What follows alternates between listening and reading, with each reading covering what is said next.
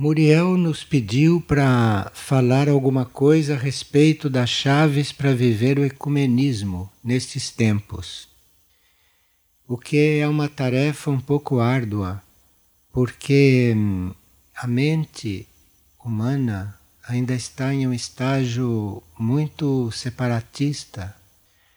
Mas é muito importante que a gente transcenda essa tendência da mente e que a gente procure em outros níveis do nosso ser o, o estímulo para ser ecumênico. Quem nós chamamos de ecumênico, um ser que se diz ecumênico, ele consegue reunir, porque hoje se trata de reunir pessoas, não se trata de juntar pessoas para fazer algo nestes tempos críticos. Então, quem consegue reunir pessoas de diferentes credos, de diferentes ideologias, isso é um ecumênico. E o ecumênico, ele é aberto para o mundo inteiro. Não há área do mundo para o qual ele se diga fechado. O ecumênico reúne todas as pessoas de qualquer credo, de qualquer doutrina, de qualquer ideologia, em qualquer parte do mundo. Então, isso inclui uma consciência muito universal. E o ecumênico, ele está sempre aberto também a se reunir, a se unir, inclusive com pessoas que têm ideias opostas. Então, se você acredita em Deus, você deve se reunir com quem não acredita em Deus também e não tem que discutir com ele. Não há razão para discussão, porque isto de acreditar nas coisas está aqui muito na Terra. O ecumenismo ou a ideia ecumênica ou a vida ecumênica está acima de tudo isto. Acima da gente crer, de não crer, tudo isto. Então é uma coisa muito ampla e que vocês conheceram como João 23, não? Tentou fazer isto, fez o que pôde. O ecumenismo, no fundo, é um apelo que se faz à unidade entre todos. Unidade entre todos. Hoje se aplica ecumenismo, por exemplo, na união de todas as igrejas Houve até dois concílios ecumênicos para isso. Então, há uma necessidade mesmo urgente, planetária, de haver diálogo, de haver entendimento, de haver união entre aqueles que são muito diferentes, principalmente. Agora, por que que ecumenismo está ligado à religião? Não precisa estar. Você pode ser ecumênico e sem ter religião nenhuma. Ou então você compreender a palavra religião de uma outra forma. Religião, se você for traduzir esta palavra, ela vem do latim, não é? Se você for traduzir religião, isto quer dizer religar. Só isso. Tem nada a ver com crer em nada. Religião é religar. Religião é você unir aquilo que precisa ser unido, isto é, unir estes planos onde vivemos com os planos superiores, com os níveis superiores. Então, nós dizemos, eu não tenho religião. Sim, eu não tenho religião. Maindra também disse numa comunicação, eu não tenho religião. Estava se referindo naturalmente ao que as pessoas entendem por religião. Mas nós temos religião no sentido de estarmos coligando, ligando, religando estes planos escuros, esses planos ignorantes onde vivemos, com os planos elevados, com os planos iluminados e tudo. Espiritualmente, religião significa isto. Agora, do ponto de vista terreno, significa essas seitas todas que estão aí, não é? e que competem entre si e quando convém se unem, quando não convém não se unem, são indiferentes. Então não vamos misturar ecumenismo com isto que é intitulado ecumenismo, mas vamos ser ecumênicos no sentido de estarmos todos juntos. E cada um escolhe o caminho que quer, cada um crê naquilo que crê, cada um faz aquilo que tiver de fazer. E o ecumenismo está acima de tudo isso. Ecumenismo não tem nada a ver com estas coisas humanas. O ecumenismo é algo sagrado. O ecumenismo é religar religar tudo aquilo que está desunido, porque a finalidade é consciência única. Esta é a finalidade, consciência única. E a consciência é única. A nossa mente é que separa. A nossa mente é que é limitada, mas a consciência é única e nós participamos desta consciência única. Aqueles que são mais jovens, aqueles que são menos experientes do mundo da vida, esses teriam que ouvir falar nestas coisas antes que fossem tomados, antes que fossem contaminados por essa falta de ecumenismo, por essa divisão, por essa separação que existe em todos os lugares. O ecumenismo, segundo seres que são ecumênicos, seres espirituais, o ecumenismo é medido pela nossa tolerância, é medido pela nossa compreensão. Então, é na medida que somos tolerantes, na medida que somos compreensivos, é aí que se mede o nosso ecumenismo. A nossa tendência à cisão, isto é uma das causas da falta de ecumenismo na superfície do planeta. Já desde os primeiros séculos, desde o início do cristianismo, começou com falta de ecumenismo, porque houve várias cisões então criaram-se várias tendências, muitas dissensões. Nós temos que buscar o ecumenismo fora destas coisas. Temos que buscar o ecumenismo no nosso mais profundo interior, cuidando de que estejamos realmente conectados, não? Com o que há de mais elevado no nosso interior, estamos conectados com as nossas mônadas, né? E buscarmos o ecumenismo por nós mesmos, porque é muito fácil que encontremos hipocrisia, não ecumenismo. É muito importante isso para nós neste momento, porque os centros planetários trabalham juntos. Nós não podemos aplicar ecumenismo para os centros planetários, porque os centros planetários estão muito acima do que se passa no planeta Terra. Mas os centros planetários, para nós, são um exemplo de unidade, os centros planetários. Nós não temos que buscar a unidade, o exemplo de unidade em nenhuma coisa externa, em nenhum lugar, em nenhuma pessoa. Nós temos os centros planetários aqui na Terra, que são para nós o exemplo, que são para nós a referência para unidade.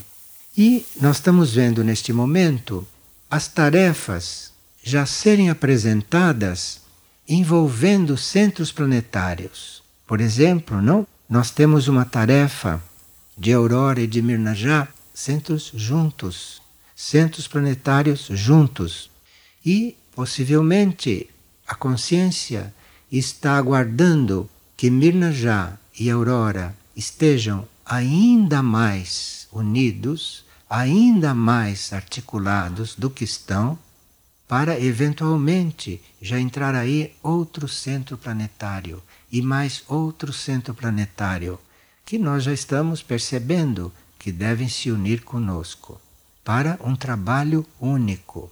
Então se trata não de nós estarmos buscando exemplos científicos, exemplos filosóficos, nós temos que observar o que os centros planetários estão manifestando, o que os centros planetários estão nos indicando como os centros planetários estão nos unindo para que nós possamos seguir aquilo que os centros planetários estão pedindo, porque aí vamos nos tornando ecumênicos, se se pode aplicar esta palavra a esta altura.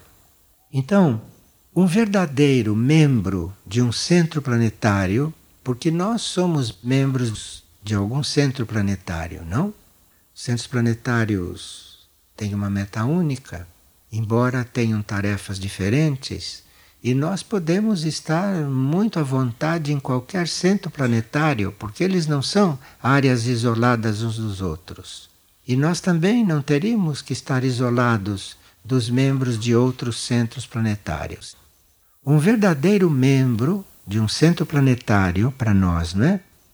É aquele que mantém não só uma relação respeitosa, harmoniosa, amorosa para com o membro do outro centro, como ele está disposto, ele está pronto, ele está aberto a ajudar a desenvolver a meta, o processo, os programas do outro centro, tanto quanto o centro ao qual nós estamos ligados por diferentes motivos. Então, isto é bom que a gente tenha presente, já que estamos tratando deste assunto em um centro planetário. Então, é como se esse centro planetário estivesse, neste momento, representando todos os outros. E nós aqui também procurando estar unidos a todos esses centros planetários.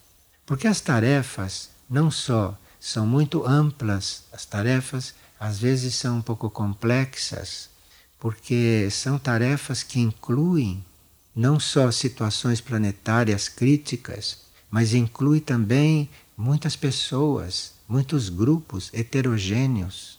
Nós somos heterogêneos entre nós, né? não podemos negar.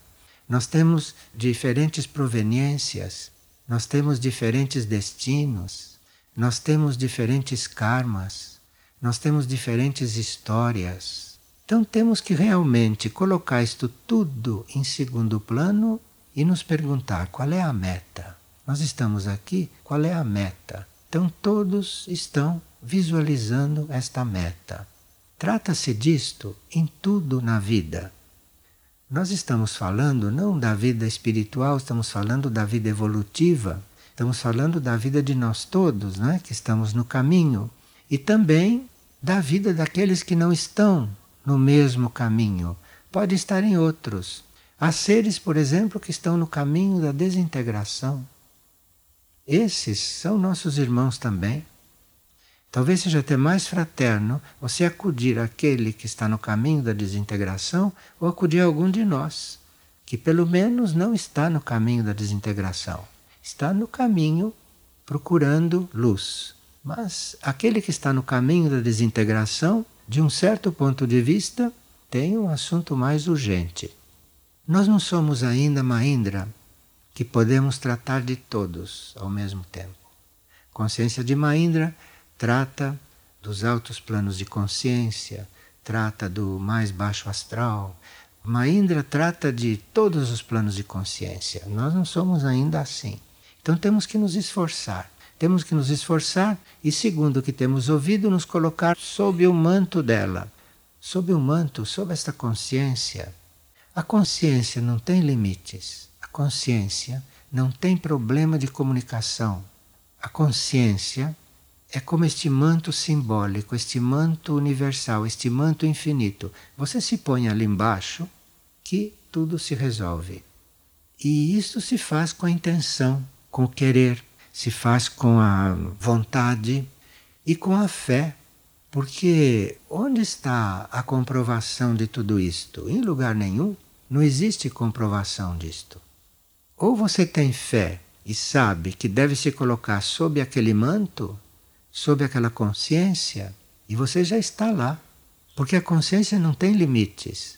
A nossa consciência individual, ela precisa de um impulso para cair como uma gotinha d'água numa consciência total. É preciso do nosso impulso, já que somos seres conscientes. Participamos de um reino que é um reino que tem consciência. O que ele faz da consciência dele, em que ponto está a consciência dele, estou. Mas nós somos autoconscientes. Nós temos consciência de que temos consciência. Então, se nós conscientemente dissermos estou sob o manto de Maindra, você está. Eu não posso provar isto. Vocês têm que experimentar. Vocês têm que experimentar isto. Nós estamos sendo convidados nesse final de tempos, como chama esse final de ciclo, nós estamos todos convidados a virar uma chave e sairmos, pelo menos na intenção firme, na vontade das nossas limitações. Então, se você está seguro na sua situação atual, fique ali e vamos ver o que acontece. Agora, se uma consciência universal está dizendo: venham para baixo do meu manto, nós temos que, mesmo que não entendamos o que está sendo dito, que a gente, na fé, faça isto.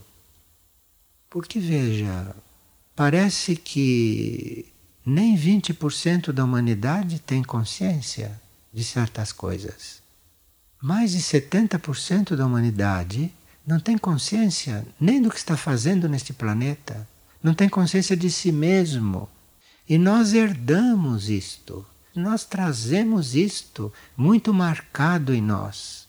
Tão marcado que quando Maindra disse: Vem aqui hoje, eu tenho um pretexto para não estar aqui hoje. Então veja que bagagem que nós trazemos, que bagagem desatualizada. Como nós nem sempre estamos preparados para os dias em que estamos vivendo. Tem um episódio na Bíblia que diz: Não olhe para trás. Aquela que olhou para trás se transformou numa estátua de sal. Este episódio sempre me vem em mente. Então ainda diz: Esteja aqui. Se diz: Eu não posso estar aqui. Se você já não for uma estátua de sal, está nesse caminho. Nós estamos realmente nos últimos dias de um ciclo, ou nos últimos tempos de um ciclo. Então teríamos que estar realmente bastante despertos.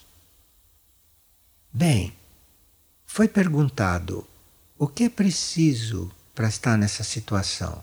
Para estar unidos, para estarmos sem influências de divisões? O que é preciso para isso? Responderam: é preciso, primeiro, conversão do coração, segundo, oração em comum e terceiro, colaboração com todos. Precisa isso. É muito simples. Veja, conversão do coração. Conversão do coração, segundo o que nos ensinam, é viver de acordo com a lei do amor. Existem muitas leis secundárias a lei única, é isso que nós chamamos de lei única, é amor-sabedoria. Depois existem todas as leis secundárias que saíram desta. Agora, a conversão do coração é você reunir tudo, tudo aquilo que você sabe, tudo aquilo que é útil, tudo aquilo que é bom, que é positivo em você, reúne tudo isto, reúne tudo isto em amor. E o que não for união, o que não for amor, desconfiar, rejeitar ou adiar, não concordar com aquilo que não é união. Isto hoje é chamado pelos instrutores conversão do coração. O nosso coração está habituado a tendências. Nosso coração pende para cá, coração pende para lá, depois o coração cansa daquilo, pende para outro lado. Esse é o nosso coração humano, o coração vigente. Agora, a conversão do coração é que os instrutores dizem que precisamos fazer. E para converter o coração, às vezes nós precisamos contrariar, principalmente a nossa mente, principalmente o nosso sentimento, o nosso corpo astral, para converter o coração. Porque há muita confusão entre sentimento do corpo astral e energia do coração. Há muita confusão entre essas coisas.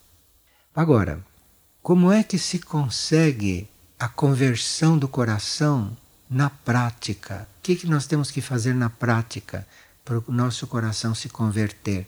Nosso coração realmente se unir, assumir esta união incondicional. É a oração em comum.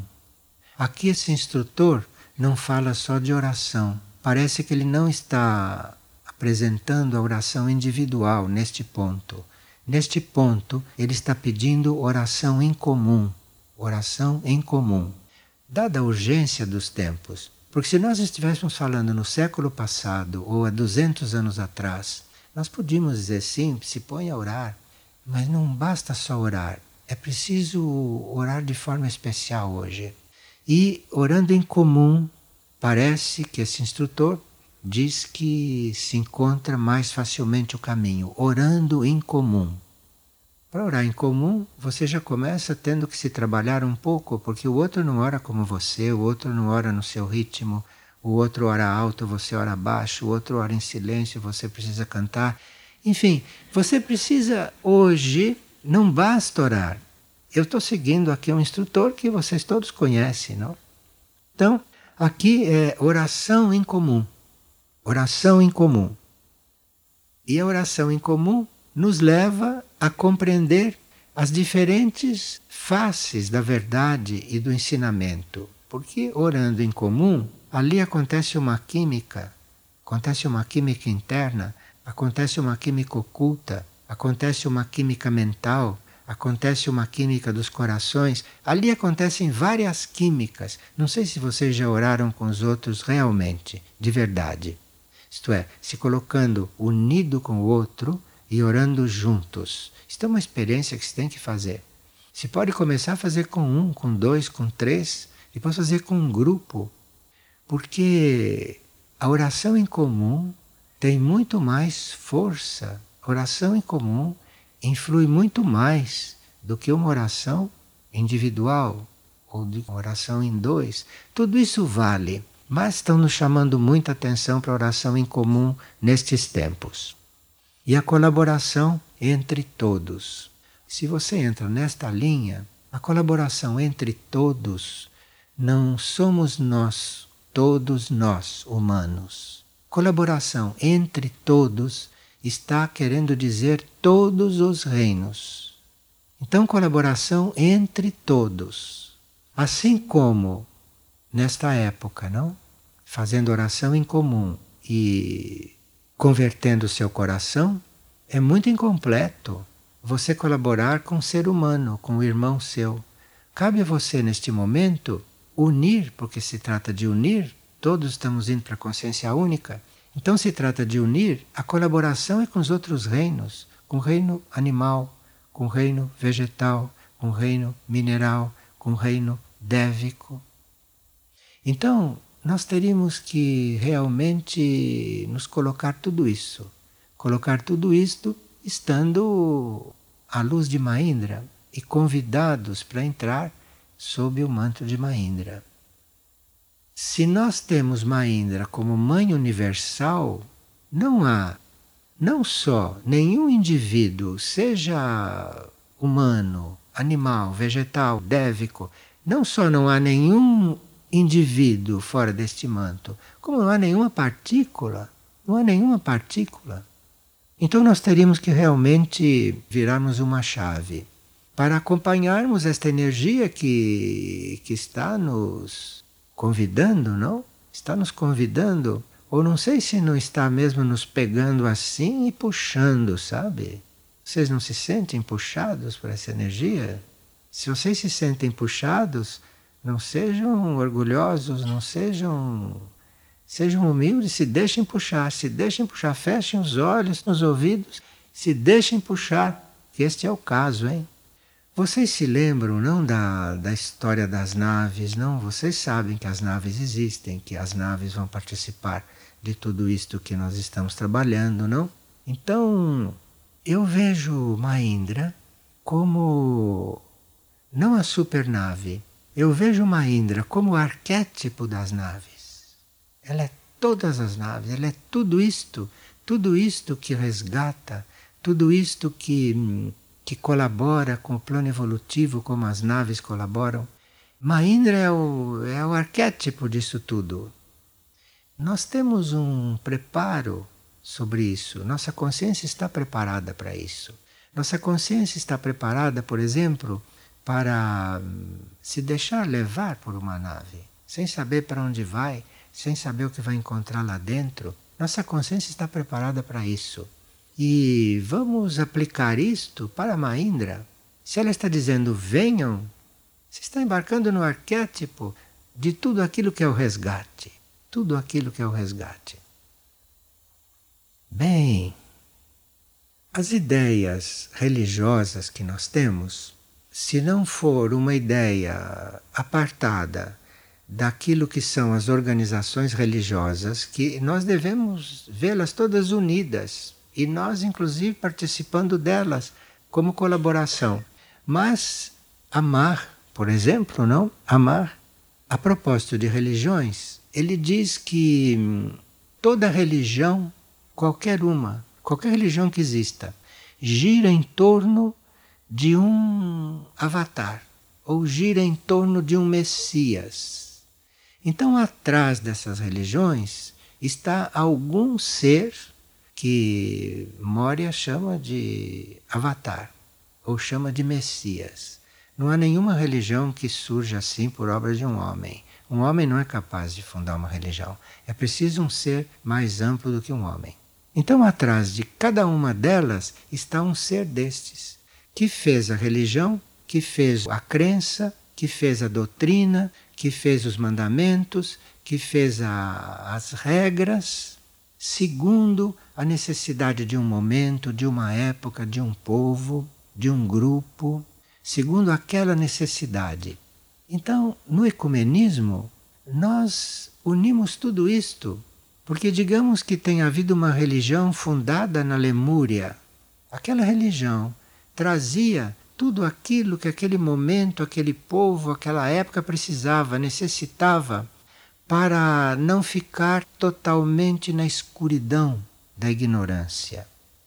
E assim foram surgindo infinitas religiões, infinitas religiões. E cada uma delas trouxe aquilo que era necessário para um grupo, para uma época, para um momento, para uma necessidade do plano. Então, todas são reais. Embora tenham formas diferentes das nossas, tenham formas diferentes. Nessa diversidade de coisas reais, nós precisaríamos encontrar o nosso lado mais unido para estarmos realmente em contato mesmo, em contato interno, em contato externo, em contato mental, com tudo aquilo que elas disseram, com tudo aquilo que elas trouxeram. Porque cada uma trouxe uma coisa, ou às vezes aconteceu que algum fundador de alguma religião tinha que trazer aquilo numa forma mais avançada, numa forma mais evoluída, ele mesmo reencarnou no outro que fez a outra religião. Entende? Helena Herrich diz isso. Que muitos fundadores de religião são reencarnações de anteriores, que eles mesmos reencarnaram para virem ampliar esta coisa. Eu não sei se vai haver tempo para fundar outra religião. Eu acho que é mais prático, mais simples nós nos abrirmos para todas elas. Nos abrimos para todas elas, porque todas elas têm o que nos dizer.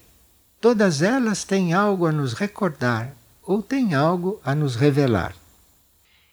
Por exemplo, Helena Herrich diz que é um ignorante quem não acredita, por exemplo, que um Dalai Lama é encarnação do Bodhisattva. Esse é um ignorante que não acredita. Porque nós não sabemos nada a respeito destas coisas, nada. E às vezes a nossa mente está um pouco embutida, a nossa mente está um pouco cristalizada, a nossa mente está um pouco desvitalizada. E naquela direção em que nós estamos procurando, nós não encontramos o que estamos realmente necessitando.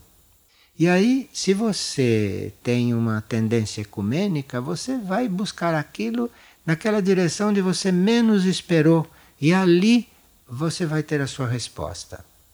Vocês sabem que os meios de comunicação e a, o desenvolvimento da mente analítica trouxe uma grande confusão. Nós estamos realmente num caos mental atualmente. Então nós teríamos que realmente estarmos abertos para qualquer coisa, porque do lugar mais inusitado pode sair aquilo que precisamos. Pode sair aquilo que precisamos. Então, isso seria também o ecumenismo. Agora, aqui tem uns pontos que são muito importantes para nós nos mantermos nesta união. Porque às vezes a gente quer, mas não consegue. Tenta, mas não consegue. Porque nos nossos corpos circulam muitas forças, circulam até forças antagônicas entre si, como vocês sabem, nos nossos corpos. Então nós temos que hum, ter uma ajuda, não, para criar isto. O primeiro tópico para você entrar neste caminho da união é você estar certo que o conhecimento que você tem, que aquilo que você sabe é insignificante. Digamos que a gente tem até fórmulas de coisas ocultas. É insignificante. Tudo isto é insignificante. Digamos que alguém tem o conhecimento do cosmos de partes do cosmos, que alguém saiba o que se passa neste mundo, o que se passa no outro, o que se passa em Saturno, o que se passa em Júpiter. Ele deve achar que isto é insignificante. Este é o primeiro ponto. Quer dizer, por mais que a gente já conheça, por mais que a gente esteja informado, por mais que a gente saiba as coisas, nós temos que ser sinceros, isto é insignificante. Isto é insignificante, porque a verdade é infinita. Então, o que nós sabemos, por melhor que seja, é insignificante. Este é o primeiro ponto para você poder chegar na possibilidade de ser ecumênico, de estar unidos com todos, porque é o que está nos sendo pedido neste momento, como humanidade. Sermos ecumênicos. É o primeiro passo, é o passo elementar para chegarmos depois diante do resto de outro caminho. O segundo ponto é nós não darmos a menor importância ao nosso passado terrestre. Se alguém tiver a bola de cristal, ou se alguém ver que você foi Maomé, você não dê a menor importância a isto. Isto é fundamental nesses momentos. Quanto mais, não dá importância se você foi Maomé, quanto mais se você foi fulano de tal, se você foi cicrano, se você foi aquele outro, internamente nós não temos que dar a menor importância para isso. Isso é fundamental. E depois, no caminho da união também, está aquele que, apesar de ver tudo que ele semeou, tudo que ele fez, tudo aquilo que ele construiu, totalmente destruído, o que pode acontecer a qualquer momento, para qualquer um de nós você ter aquela disposição de começar de novo. Isto é muito importante. Jamais ficar abatido por algo que aconteceu e que tirou as tuas ilusões, que demoliu aquilo que você fez, que destruiu uma construção. Você olha aquilo, olha aquelas ruínas e comece de novo. Parta para outra coisa. Isto é fundamental nos tempos de hoje. Agora, vamos para um campo mais próximo de nós, na nossa vida diária. Outro ponto que impede que a gente dê esses passos é nós sermos caluniadores. Caluniadores são aqueles que, que falam dos outros, de um modo geral. Como que você pode falar de alguém? O que, que você conhece dele? Nada. Você não conhece as vidas passadas dele? Você conhece a mônada dele? Não. Você conhece a alma dele? Não. O que, que você conhece dele?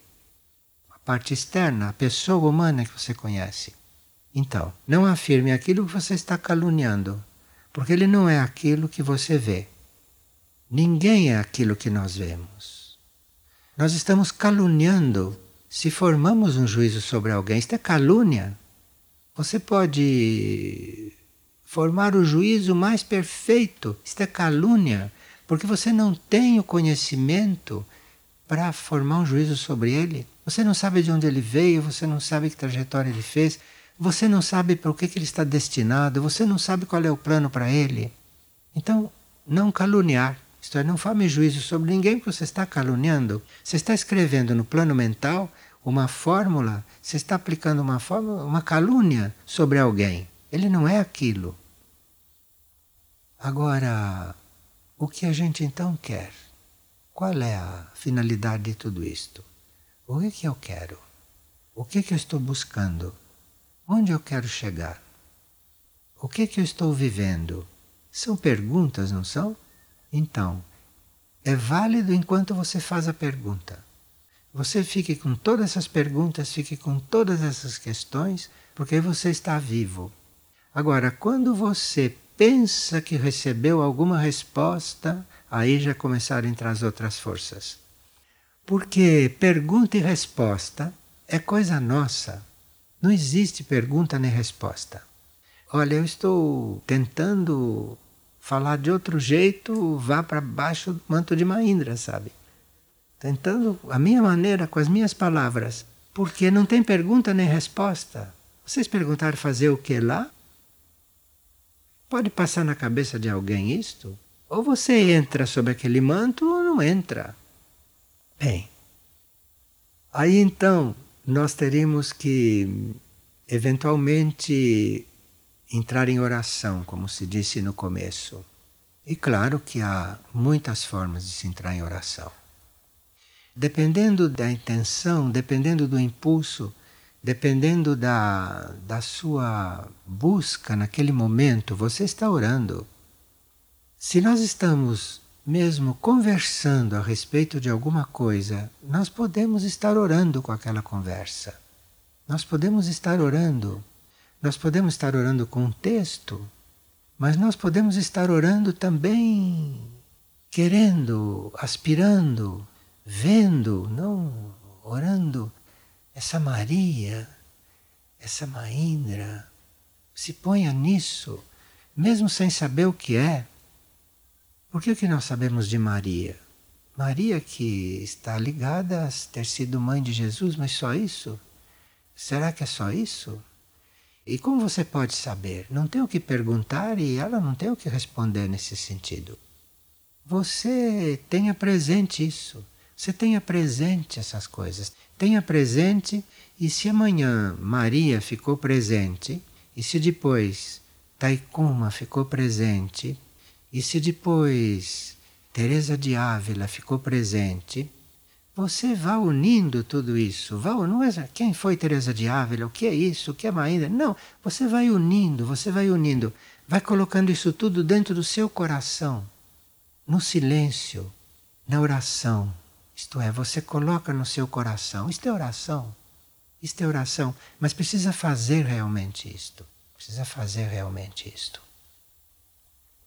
Eu acho que eu instiguei vocês a muitas coisas.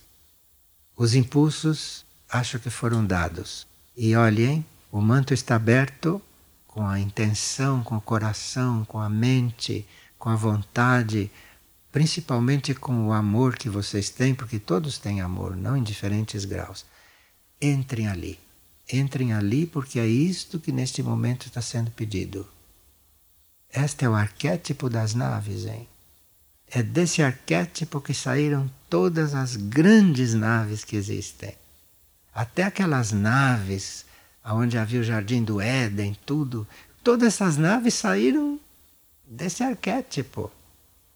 Então, não percam esta oportunidade de ter ouvido todas estas coisas, de ter passado por todas essas experiências, toda essa energia e, como se diz popularmente, perderem o bonde.